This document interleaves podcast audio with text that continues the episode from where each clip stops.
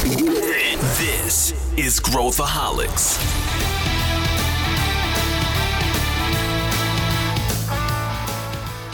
Olá, aqui é Pedro Van Gertner, eu sou o CEO da ACE e esse é Growthaholics, o podcast para quem adora inovação e empreendedorismo. Você com certeza ficou sabendo da mega aquisição da Activision pela Microsoft. Por isso, hoje vamos fazer uma análise de tudo que envolve essa movimentação, desde o histórico da Activision Blizzard até as consequências nas concorrentes da Microsoft, como a Sony. Você vai se divertir muito com essa conversa. E para falar sobre esse cenário, eu trouxe dois lados de uma mesma moeda. O Felipe Goldenboy, que é jornalista de games do canal Tech, e o Otávio Pimentel, analista de M&A aqui da Ace, para falar sobre os aspectos de negócio dessa aquisição. Vem com a gente! Para a gente mergulhar aqui no mundo dos games e todas essas mudanças no, nos negócios que estão acontecendo, eu estou aqui com duas feras no assunto. O nosso convidado de honra aqui, apresento aqui primeiro o Felipe Golden Boy. Tudo bem, Felipe? Como você e aí? está? Tudo ótimo, tô melhor agora, né, para falar de jogos, que é uma coisa que a gente adora, mas também falar de dinheiro, de money, né, que é uma coisa importante aí que mexe com a nossa vida diariamente. Prazer Exatamente. aí estar tá, tá aqui como convidado, um beijo para todo mundo que tá, tá ouvindo, na verdade. Felipe, para quem não te conhece, conta um pouquinho de você rapidinho. Cara, eu sou um jovem jornalista, sou repórter de games do Canaltech. Eu também dou meus pulos aí de como criador de conteúdo e streamer na Twitch. É tudo Felipe Golden Boy para quem quiser dar uma stalkeada gostosa aí. A gente sempre troca uma ideia lá nas redes sociais também. Opa, então o cara ele fala é, por, por em todas as camadas de conhecimento sobre esse tema. Só dancinha no TikTok que ainda não rola, sabe, Pedro? Mas essa parte a gente está caminhando. Ainda, é ainda, mas a gente vai ainda. mudar isso, mudaremos isso. Você está ouvindo aqui, peçam dancinhas para o Golden Boy. E temos aqui o Otávio Pimentel, que é o cara que está mergulhado em Deus de M&A o dia inteiro, fazendo conta, vendo estratégia e apoiando empreendedores aqui dentro da ACE. Tudo bem, Otávio? Oi, Pedro, tudo bem? Primeiramente, obrigado pelo convite. Felipe, tudo bem também? É um prazer estrear aqui no Growthaholics. Vai ser bem legal trazer aí um pouquinho da visão estratégica de M&A para o mercado de games. Então, acho que a gente tem um papo bem legal para bater hoje. Boa. Vamos começar mergulhando aqui no que nos motivou a gravar esse episódio. É a aquisição da Activision Blizzard pela Microsoft. E não é qualquer aquisição, né, Otávio? O negócio é porrada. Conta pra gente um pouquinho os números dessa aquisição para o pessoal se situar aqui do que a gente está falando. Vamos lá, Pedro. Essa aquisição da Microsoft comprando a Activision, ela girou em torno aí de 68,7 bilhões. Para trazer um número mais redondo, né, 70 bilhões de dólares. Quando a gente traz isso para termos de faturamento, múltiplo de faturamento, que é uma métrica que a gente vê bastante aqui no M&A, a gente está falando ali de 7,6 aproximadamente 8 vezes o faturamento líquido da, da Activision. Né? Então, é um faturamento bem é um, é um múltiplo de mercado bem fora da curva, bem outlier que a gente vê, principalmente se a gente compara com as transações SAIs daqui do Brasil, que giram aí entre 4 e 5 vezes, mas quando a gente compara com as transações recentes da, da Microsoft, a gente vê que foi abaixo do que eles já vinham praticando. Por exemplo, a última aquisição aí da Microsoft, se eu não me engano, foi, foi perto ali dos 16 vezes, 18 vezes o faturamento. Então, tem alguns fatores aí por trás dessa aquisição que podem ter destruído um pouco de valor da, da, da Activision, apesar de ter sido um múltiplo bem outlier assim do mercado, tá, Pedro? Vamos falar sobre isso então, Felipe. O que, que aconteceu? Primeiro, para quem não, não tem noção do que a gente está falando aqui, Activision, Blizzard, o que jogos estão por trás desse negócio, que propriedades intelectuais a gente está falando aqui e o que, que aconteceu, né? Qual foi o, o gatilho aí que a Microsoft acabou uh, usando uma janela oportunística também para fazer essa aquisição uh, e, e, o que está por trás disso tudo, né? O que, que, motivou ela a fazer isso? Daí eu também queria ouvir o, o Otávio nessa última questão, né? Nas motivações. Mas conta para a gente um pouquinho para começar o que, que é esse, essa empresa, né? Beleza. Gente, para quem não tá ligado, a Activision Blizzard é simplesmente uma das maiores empresas do mundo dos games. Ela não apenas produz os jogos, mas ela também distribui esses jogos. Ela faz tanto, ela bota tanto a mão na massa para produzir um game, quanto a parte mais burocrática para distribuir esse jogo por todas as plataformas.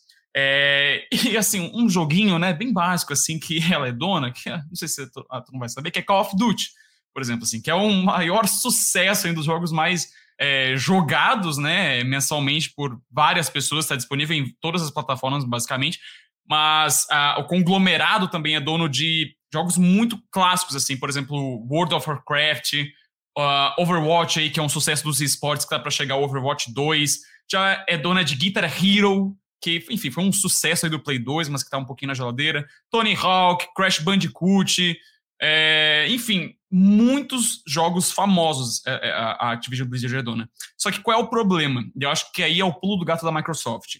Desde o ano passado, a Activision Blizzard ela tá num furacão, assim, não muito amigável a empresa está enfrentando vários processos, várias denúncias, até protestos de funcionários por causa da cultura tóxica de trabalho da Activision Blizzard.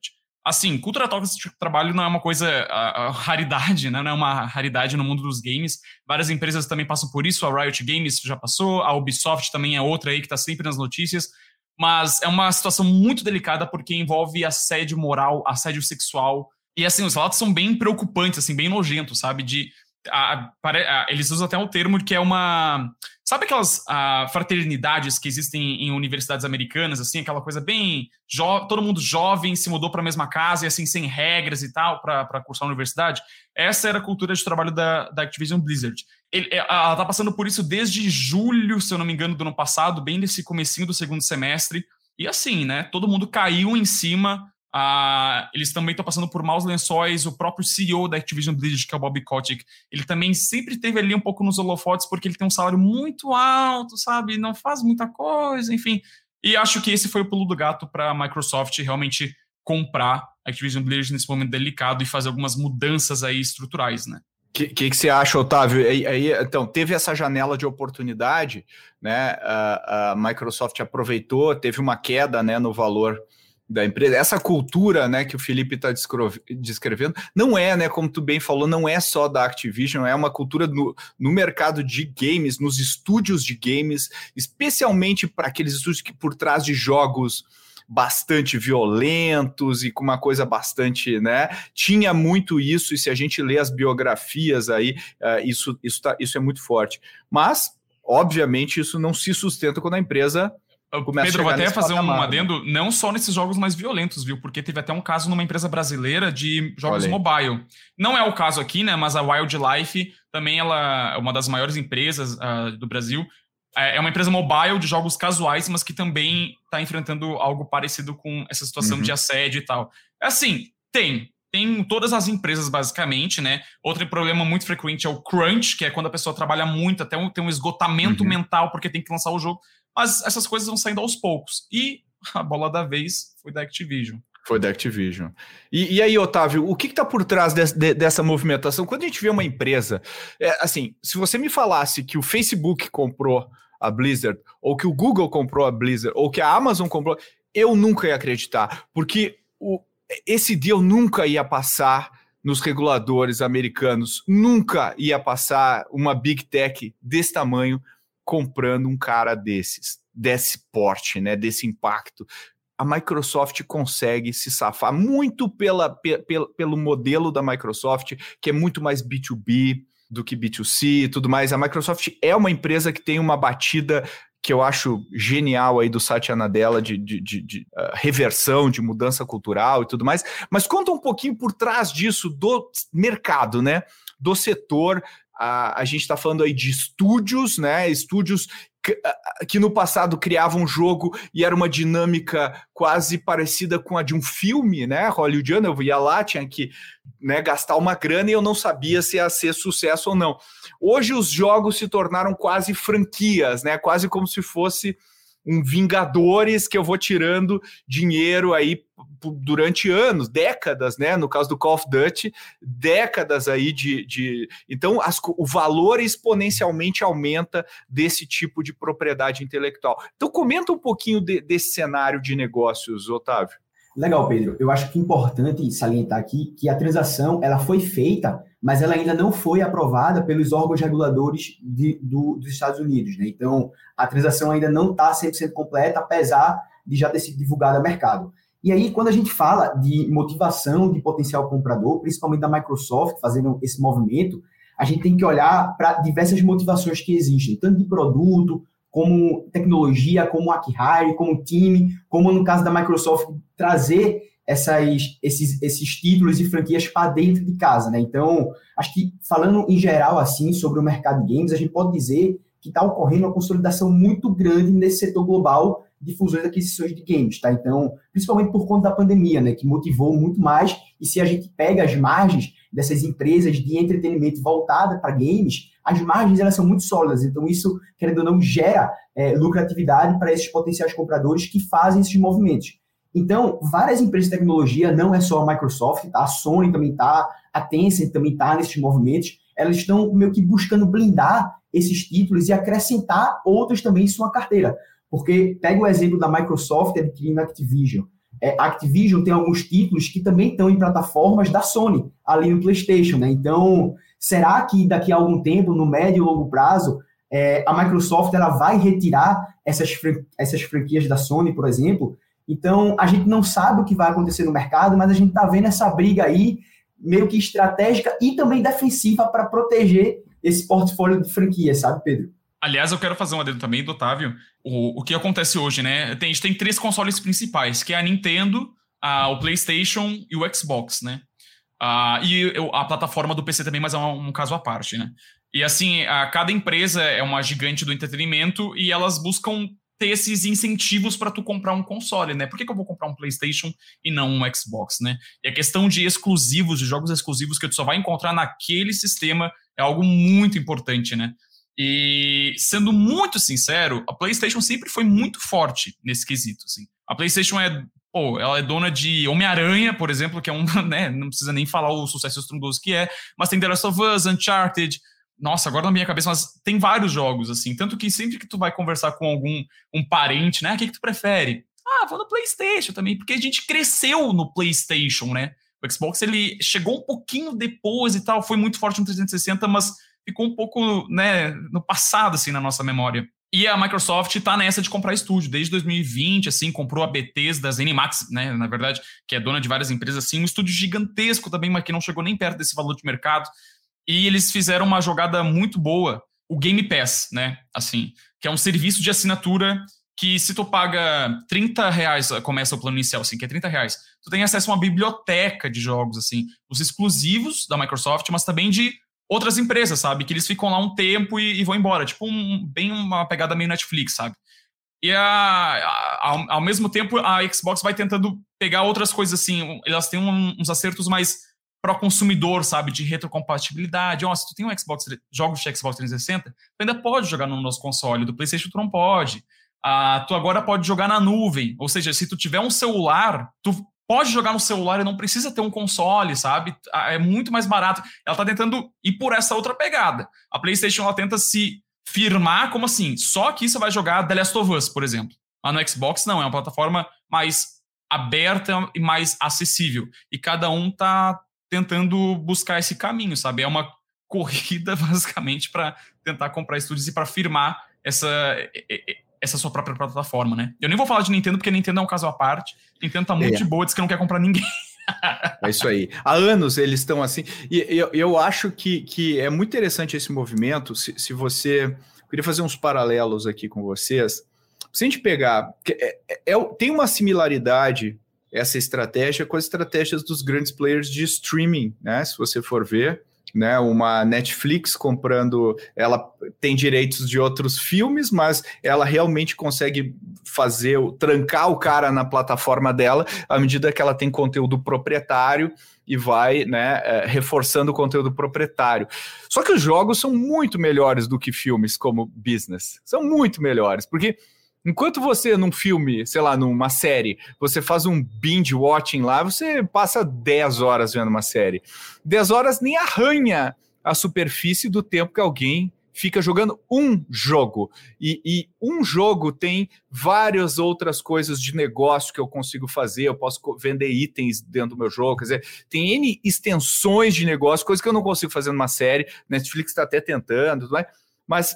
Ou seja, tem um valor, né? E essa integração vertical que a gente está vendo aqui, né? Que uh, se a gente for ver a guerra dos consoles foi muito intensa alguns anos atrás, hoje ela está um pouco arrefecida, né? Ela, ela não, a gente não tem tanta versão de console lançando, uh, né? Ele não ocupou, né, o share que a gente achava que eles iam ocupar. Em compensação, os jogos mobile bombaram e comeram boa parte, né, do, do, do tamanho desse mercado que é brutal. Então, se, a minha pergunta para vocês, né? Se a gente olhar esse Game of Thrones aí dos, dos consoles e, e, e tudo mais, entendendo que quem tem a sua propriedade intelectual acaba a gente está vendo que isso, isso, impacta muito no lucro do longo prazo, né? Porque gamers é, é, são extremamente fiéis, ficam e tudo mais.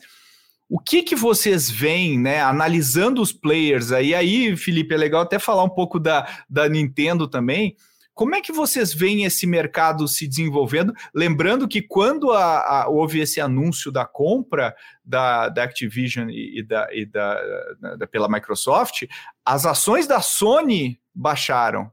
Da Sony, né? Para mostrar o quanto é representativo o business de games né, na composição da receita e do lucro, especialmente da Sony, né? Como é que vocês, como é que vocês uh, leem esse mercado aí?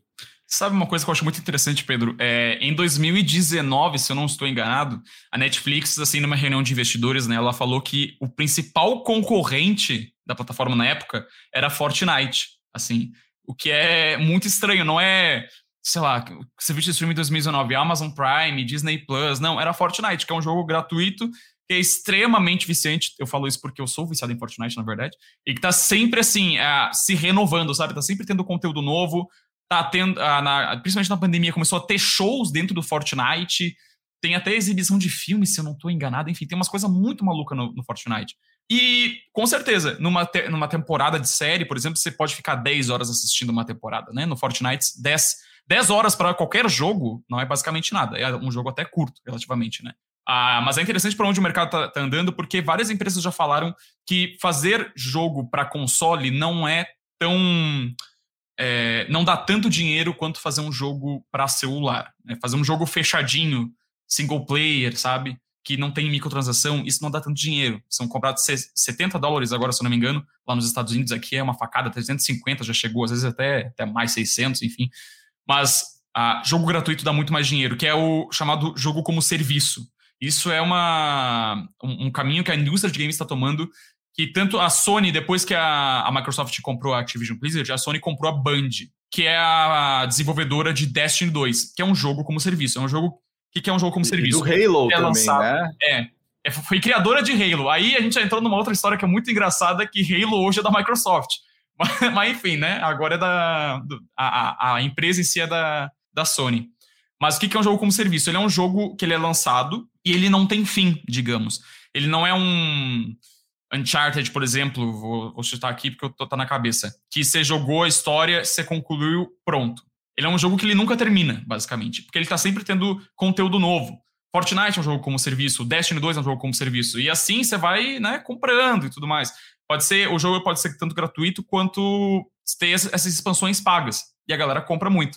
E a própria Sony falou que, a, agora eu não vou lembrar, gente, mas no próximo ano ela quer lançar pelo menos uns 10 jogos como serviço. Posso estar com o número enganado aqui, mas ela falou que quer muito apostar nessa tática nova, sabe? E é uma coisa que com certeza dá dinheiro. Embora os games eles sejam essa indústria que dá muita grana, né, que dá mais grana que Hollywood, a gente sempre ouve isso, mas ao mesmo tempo também gasta muito dinheiro. As empresas elas já perceberam isso e elas estão tentando buscar alternativas para que isso aconteça. Agora, a Nintendo, ela já é um caso à parte porque ela é muito fechada, assim é, é, até estranho, porque tanto a Sony quanto a Nintendo são japonesas, e os, os japoneses eles têm uma tática, assim, um método de administração um pouco mais conservador.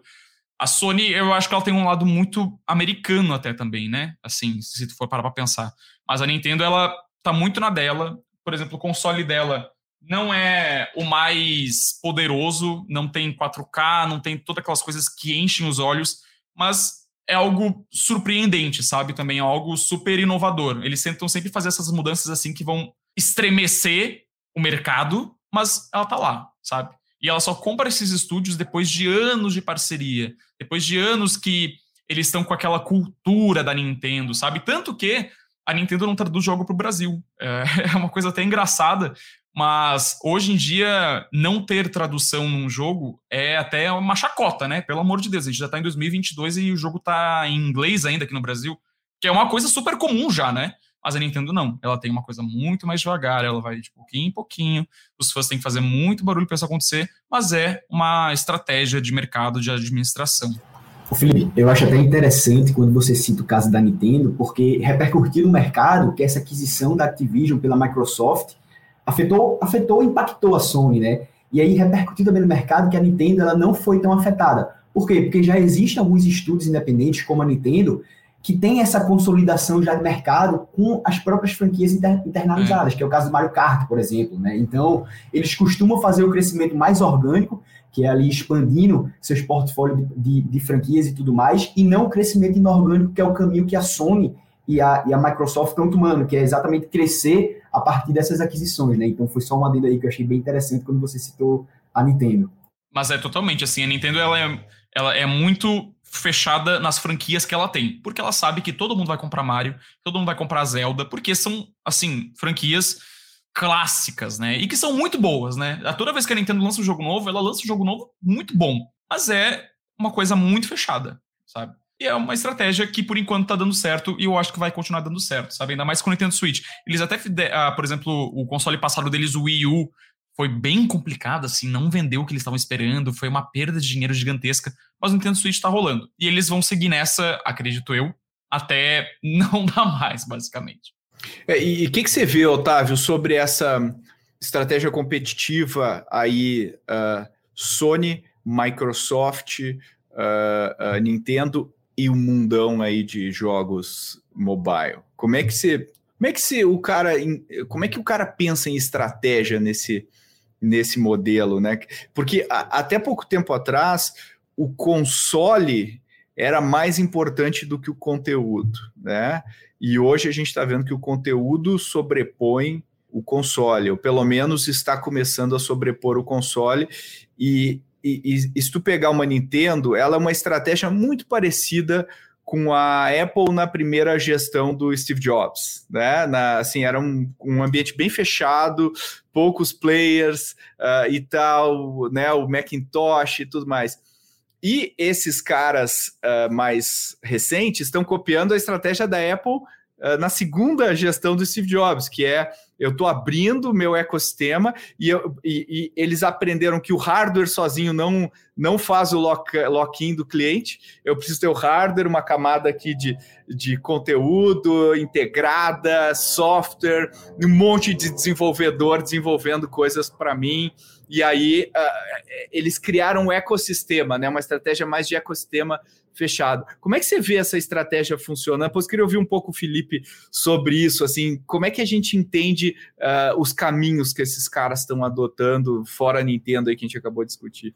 É, então, Pedro, aqui falando é, basicamente sobre questões mercadológicas, a gente vem vendo que essas aquisições, como eu citei anteriormente, tem, tem uma parte estratégica e também uma parte defensiva, exatamente por conta dessas questões dos conteúdos que você citou, né? Então, que é que a gente está vendo aí nos últimos anos de aquisições, que é um mercado que está buscando se consolidar aí, começou a, ficar mais quente a partir de 2020, né? São exatamente essas, esses grandes empresas de tecnologia comprando esses estudos independentes. Então, enquanto a gente vê que a Microsoft ela está no holofote atualmente por conta da aquisição da Activision, ela não foi a única a adotar essa, essa tática de crescimento através de aquisição, tá? Então, a gente viu que o grupo Embrace, ele já adquiriu algumas empresas também, a Tencent, ele já vinha adquirindo também alguns, alguns estudos independentes. Então, o que é que a gente vê mais para frente? Essas aquisições, elas continuarem forçando esses concorrentes é, a comprarem, porque a partir de qualquer momento, a médio e longo prazo, a Microsoft pode excluir esses conteúdos dos catálogos da Sony, por exemplo. E aí, como é que fica? Cada uma tem que ficar ali com o seu próprio e, conteúdo, né? E essa foi uma preocupação da Sony, inclusive. Teve até uma Exatamente. declaração, acho que do CEO da Sony, falando: ó, oh, espero que ele honre os seus é, contratos. Com né? certeza. Né? Teve uma. teve uma... Teve uma dessa, mas inclusive eu não, é, pode não ter sido coincidência, porque o M&A ele costuma levar um tempo para ser finalizado, mas poucas semanas depois que a Microsoft anunciou o, o deal da Activision, a Sony também anunciou um deal. Então já devia ser algo que já estava sendo negociado e eles decidiram acelerar essa aquisição como resposta a, a essa aquisição bilionária aí da Microsoft da Activision. Né? Então a gente vê que tem muitas conversas em andamento, tem muitos deals acontecendo, e é uma coisa que tende a acontecer até de fato o mercado se consolidar como inteiro, né? E, e vocês acham que a estratégia deles vai ser meio uh, Marvel? Uh, e, e, por exemplo, né, a, a, antes da Disney comprar a Marvel, a Marvel tinha em andamento vários uh, conteúdos com vários lugares, inclusive com a Netflix, né, as séries do Demolidor e tudo que aliás eu adorava, meu maior pena ter acabado a, a série Demolidor, é muito fã. Mas, mas uh, e aí eles cortaram, falaram, acabou a mamata, agora é só aqui dentro da nossa rede. Vocês acham que essa vai ser a tendência? Quer dizer, se o cara está dentro da casinha Microsoft, não vai estar tá dentro da casinha Sony? Cara, é difícil falar, mas eu acho que é a tendência, né? É, é a questão dos exclusivos, né? Todo mundo quer ter seus próprios exclusivos para ser o chamariz do console a, a Xbox até tranquilizou assim, dizendo, não, Call of Duty vai ficar no PlayStation, né, por enquanto, assim, porque por questão de contrato, mas nada impede dela colocar no Xbox Game Pass depois e deixar o jogo gratuito, por exemplo, e, continuar seguindo a vida, sabe, ali naquele serviço dela. Agora, ao mesmo tempo que eles, eles querem deixar mais é, exclusivos de cada plataforma, eu acho que eles também querem expandir esses universos. É, por exemplo, não apenas para games, né? O próprio Jim Ryan da PlayStation falou que ele se sente muito. Eu acho engraçada essa declaração, mas ele se sente muito frustrado pelo baixo alcance da, dos jogos da Sony, assim. Ah, daí, eu, eu pensei assim, é só baixar o preço que aumenta, né? Mas, enfim. mas ainda mais considerando o cenário que a gente está vivendo de falta de chips, né? Tá uma crise a global de, de, de, de, produção de consoles. Assim, as pessoas não têm console para comprar, o PlayStation para comprar, né? Então elas não vão e também não tem dinheiro para comprar, né? Porque o poder de compra ele diminuiu aqui no Brasil, mas lá nos Estados Unidos também 70 dólares a galera não acha tão bacana, né? Tem um aumento de 10 dólares é pouca coisa para eles, mas eles também acharam bem sacanagem, né? Ter aumentado. Eu acho que tá ficando cada vez mais caro, cada vez mais difícil tu produzir um jogo, e cada vez mais difícil também tu ter acesso a esses jogos. Tanto que a, Halo, que é uma principal franquia do Xbox, vai virar uma série do Paramount Plus.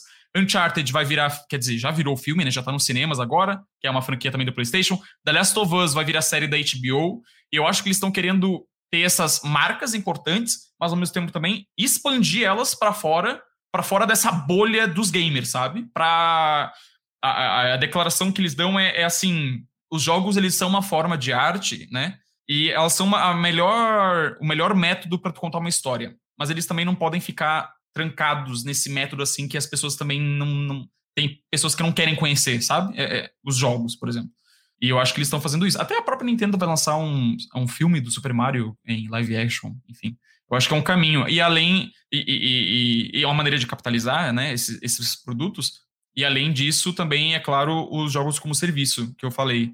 Uh, que assim, dão mais dinheiro. Né? É, isso é incontestável e é uma coisa que eles vão caminhar um pouco mais para frente. E jogos mobile, que também entra nessa, nessa mesma questão. O Felipe, e eu acho legal também você comentar isso de expansão desses conteúdos que vêm sendo adquiridos por essas grandes empresas, de que e esse, esse tipo de sinergia ele está incluso dentro do valor do deal, tá, Pedro e Felipe? Então, por exemplo, a gente vê que os deals, os múltiplos em cima desses deals que vem acontecendo, eles estão sendo bem outliers, assim, bem esticados, por conta que as sinergias são enormes. Então, o Felipe aí citou belos exemplos de, pô, adquirir o conteúdo para eu ter a exclusividade e eu expandir isso para uma franquia de filme, por exemplo. É, enfim, eventualmente criar um, um, jogo mobile com esse tipo de conteúdo. Então, todas essas sinergias que o Felipe comentou muito bem, elas estão inclusas dentro do, pre, do preço da transação, sabe? Acho que é bacana trazer essa visão também do, do M&A. Com certeza. Tanto que as maiores aquisições, se tu for parar para listar, é, são de, de, de, empresas focadas no mobile. Eu tô até. A Take-Two, que é dona da Rockstar, do GTA, comprou a Zynga também, não faz muito tempo, foi, não, foi um pouquinho agora. antes da, da, da, da, Activision. E comprou assim, foi uma. Tinha sido uma das maiores, né? Agora já tá um pouquinho bem abaixo. Mas comprou a Zynga, que é dessas de produzir jogos para Facebook, jogos bem Farmville, casuais, sabe? Farmville, é, Farmville. Mafia Wars. Tencent comprou a Supercell e teve a Activision Blizzard que comprou a King, né? Já faz um tempinho, acho que foi em 2015, se eu não tô me enganado. Mas é, é isso, sabe? É, é acho que uma coisa não vai matar a outra. É o Candy Crush lá, né? Candy Crush, o Candy Crush, o Candy Crush. É, uma coisa uma não coisa... vai matar a outra, sabe? Porque são Exato. coisas muito separadas. Um jogo single player, ele conta uma história a, que é muito. Não vou dizer que é difícil porque é possível, tá? Mas não é tão comum a gente ver num jogo como serviço, sabe? Por uhum. exemplo, a, um Homem-Aranha, um The Last of Us, sabe? Que tem uma, um, uma dramatização ali, uma coisa muito hollywoodiana até, por assim dizer, sabe? Pô, é muito difícil tu colocar isso num jogo como serviço que está sempre expandido, que é pago, sabe? Destiny é tá, outro vai conceito, até fazer né? isso. É, é, é um outro é conceito. É. Eles estão tentando fazer isso, tá? Mas hoje, hoje em dia não está acontecendo. Mas assim, eles conseguem essas histórias que são fascinantes, e daí outra coisa que é mais assim, casual, que é pra te viciar mesmo, sabe? Um joguinho no celular ali também, pra tu ficar no tempinho extra. Eu acho que eles vão tentar abraçar um pouco de tudo, sabe? E daí já faz uma série, já faz um filme, já lança um livro, que hoje é comum. E é isso. É, eu acho muito interessante isso que vocês estão falando, porque a minha leitura aqui é, é que o foco está saindo de como encontrar uh, games né, e propriedades para o meu console e está mudando para como que eu como que eu monetizo as minhas propriedades intelectuais. E o meu console é um canal. Porque não Com vamos certeza. esquecer que a Microsoft aqui é Windows, né? PC. É. E, e, PC gamers também são, pô, é uma categoria e eu posso expandir. Uh, você mencionou, né, o, o, a Sony aí, porque a Sony tem um braço de cinema, de entretenimento muito forte, né? Então, expandir as franquias para o cinema é uma, é uma coisa mais fácil, mais natural, né? Digamos assim, para para a Sony, mas assim, não necessariamente a Microsoft precisa ganhar dinheiro com o Halo uh, série ou com, enfim, o whatever, né, o Call of Duty série, não sei o que, eles podem, uh, na verdade, aumentar o alcance dessas propriedades que eles compraram. Agora, olhando... Eu, Pedro, cenário... eu também sabe que é uma coisa que eu acho engraçada? Desculpa. Sabe uma coisa que eu acho engraçada também? Para complicar essa situação toda? Os esportes, que a gente nem citou aqui, né? Mas que são uma parte fundamental também do que está movimentando a, esse mercado de games. A gente trata hoje, a, quem trabalha com isso, games e esportes são coisas um pouco separadas, né? Porque esportes tem uma pegada muito mais esportiva, né? Do uhum, que da uhum. cobertura de games do dia a dia. Mas é um. É assim, é um, uma máquina de fazer dinheiro, sabe? E tá crescendo é. pra caramba. A Sony comprou a, a Evo, Evo, que é a maior competição de jogos de luta aí do mundo em 2021, ano passado, né? Assim, não à toa também, sabe? É, é, tem muita coisa para fazer nesse, nesse aspecto, assim. Empresas brasileiras estão comprando muitos times também de, de esportes, por exemplo. Não, acho que esse, é, esse, é um, esse é um mercado aí uh, gigante. É, todo o ecossistema, né? Desde o do Twitch, passando pelos campeonatos. Cara, é um. Se a gente for empilhar a grana, né? A gente fala do mercado de games, e eu acho que várias coisas que a gente falou aqui não estão na conta quando a gente fala do mercado total de games, né? Então é um mercado realmente muito. A gente fez até um episódio exclusivamente sobre esportes. Uh, quem quiser que estiver ouvindo aqui o episódio 106 do Growthaholic, a gente falou sobre esportes muito bacana. Eu aprendi um monte, eu não conhecia eu assim metade do que, do que acontece nesse mundo, fiquei muito impressionado. Agora, alguns anos atrás eu fui chamado para ser jurado. Eu achei muito legal do, do festival do Big, que é o festival de jogos independentes. Uhum. E poxa, tem cara, cada artista produzindo conteúdo maravilhoso, independente. E a minha pergunta aqui para vocês é: qual o espaço para o produtor independente de jogos, para os estúdios menores nesse contexto, nesse ecossistema? Ah, é pergunta difícil, viu? Assim, é, é, é, é muito difícil produzir jogo. Imagino que seja difícil também, por exemplo, nos Estados Unidos, né, na Europa, que são mercados maiores e tal, mas falando de Brasil, É difícil porque, um, a gente não é um centro exportador de jogos, né? Nós não somos grandes criadores ultra famosos como os Estados Unidos, não dá nem para comparar, né?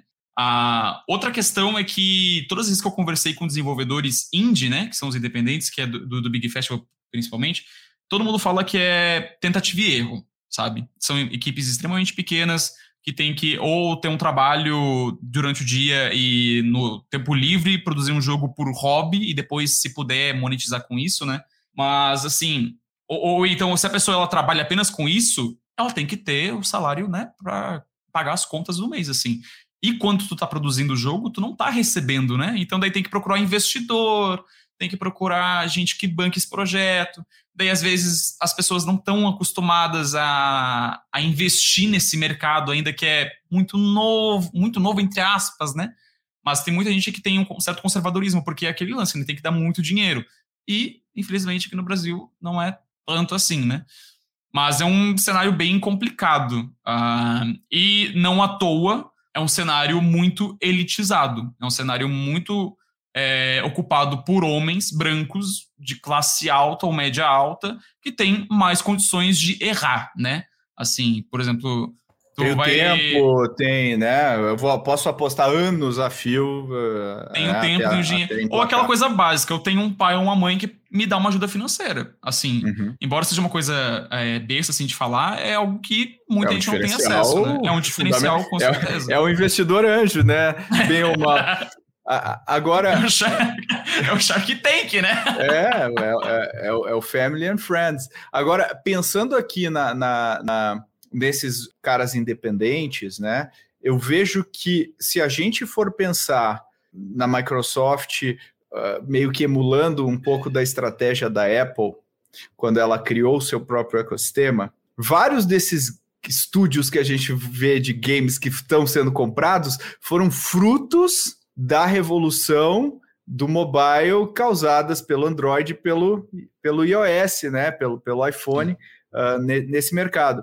E aí, quando a gente vê muitos estúdios né, optando por ah, desenvolver, por exemplo, jogos no Roblox, né? Ou seja, uhum. usar, o cara já tem a distribuição no Roblox, né? Ele já tem um, um, um kit lá de desenvolvimento, ah, já tem coisas de monetização, é, e eu rapidamente consigo testar um jogo e, e, e lançar, eu imagino uma lógica parecida no contexto do ecossistema que está sendo criado dentro dessa, dessas redes, né? Eu, eu pensando estrategicamente como um desses caras aí, uma Sony ou uma, uma, uma Microsoft, poxa, eu quero ter um monte de gente trabalhando para mim, né? Eu quero ter um monte de gente produzindo os novos, uh, os Call of Duty aí da vida.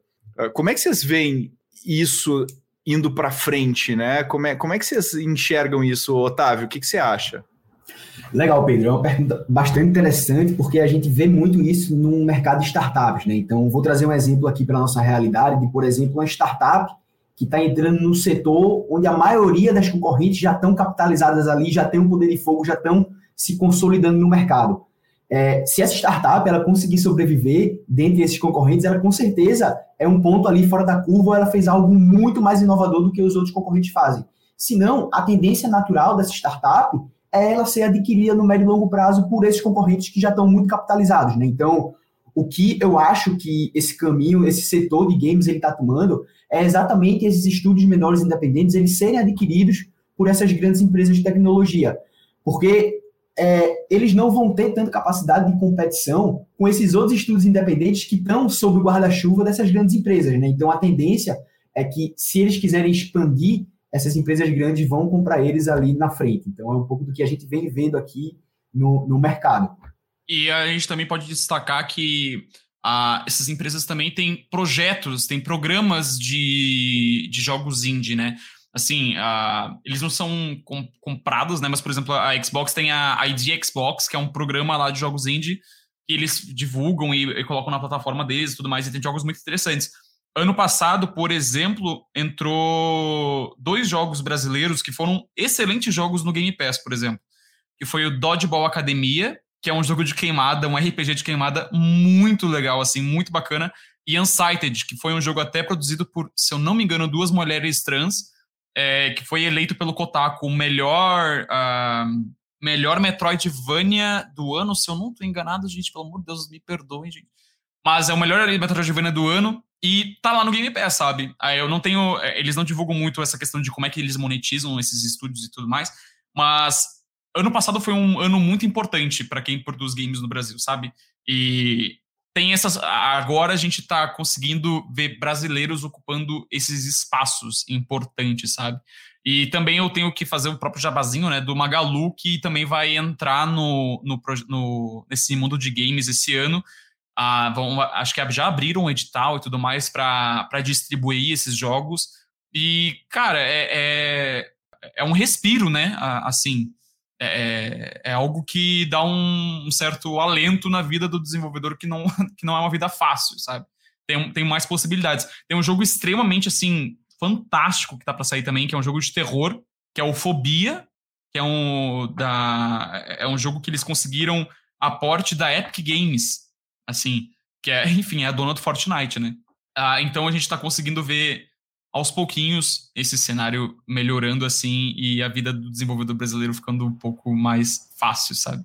Felipe, esse, esse exemplo da Magalu que você citou é bem interessante porque ela foi ali pelas beiradas, né? Então, primeiro ela uhum. fez a aquisição da Jovem Nerd, depois ela fez a aquisição da Kabum, então ela foi entrando no setor de games aos poucos, e aí acho que, se eu não me engano, no fim do ano passado, já saiu a notícia de que ela vai entrar, de fato, nesse mercado de games como investidora e ela vai lançar novos jogos para celulares, né? Então, foi bem interessante aí a estratégia da Magalu de ir pelas beiradas ali no começo e, de fato, lançar a estratégia para entrar nesse setor de games de, de vez.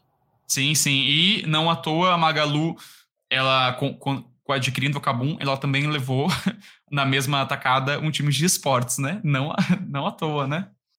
É, você vê, né? É, é, são, são os maiores mercados, né? Que, que, que, a gente pode. ir com margens completamente diferentes do varejo, né? Ou seja, são, são margens melhores e, e, e produtos aí que eu posso criar em cima disso muito interessantes. Ainda tem muita oportunidade nesse mercado, né?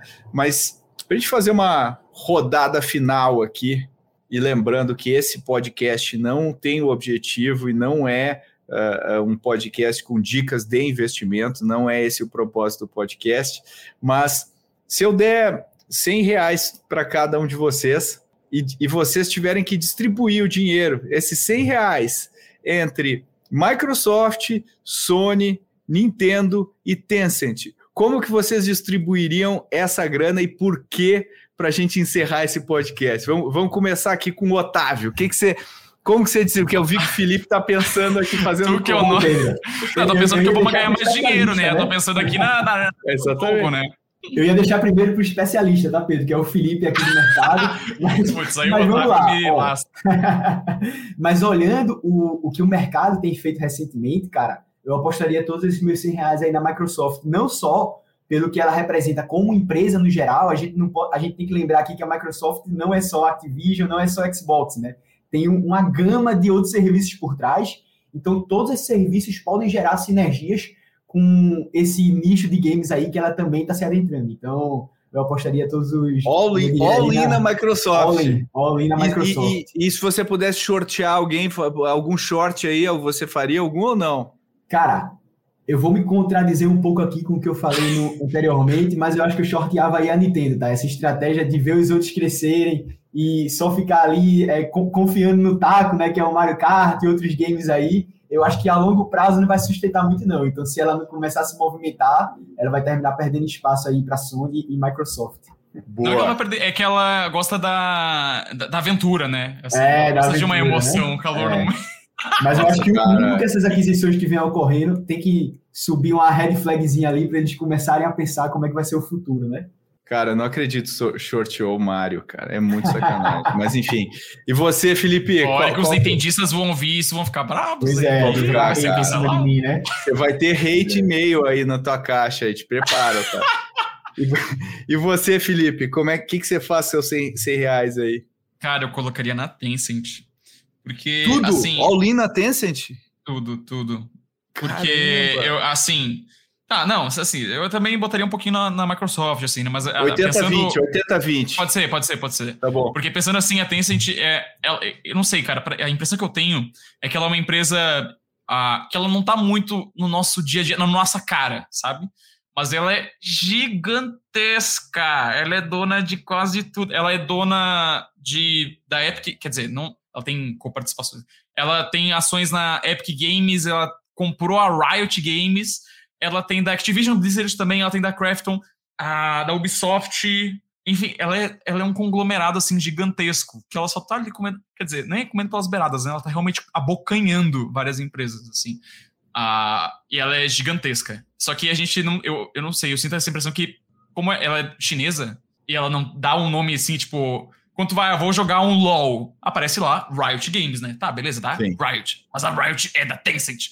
Sabe? Ela não é. Não dá tantas caras assim. Então, cara, ali deve ganhar muito dinheiro, hein? Ali ganha muita grana. É, né, tem um ponto. Tem, e, e reforça a tese de que o console é não é a é... coisa mais importante, né? Tu tá indo pro. Não, com certeza. Pro, pro, né? É, é, eu acho que. E eu acho que a estratégia da, da Xbox, voltando para isso, é muito legal. Porque a, a eu entrevistei a, um, uns executivos da liderança, assim, eles falaram que o objetivo. Claro, né? É uma estratégia. Eles vão seguir uma estratégia diferente da Sony, né? Mas com a nuvem, a nuvem não vai matar o console, mas ela vai dar uma opção para você jogar se você não tiver um console, você pode jogar os jogos do Xbox. Isso para mim é assim, mind blowing, sabe? Tipo, a, a, a, minha cabeça quebra assim ao meio de, e, e pensa no como é que vai ser esse futuro, sabe? Que é uma mudança completa de paradigma da gente achar que precisa, né? Agora, você mete um short em alguém, aí vai shortear o Mario também ou não, Felipe? Não, vou deixar quieto, cara. Eu, eu, o Mario. Eu, confio... não, eu não vou mais. Eu não vou mais falar do Mario. Eu não vou mais falar do Mario porque eu já sou muito cansado pelos entendistas, cara. Daí deixa quieto.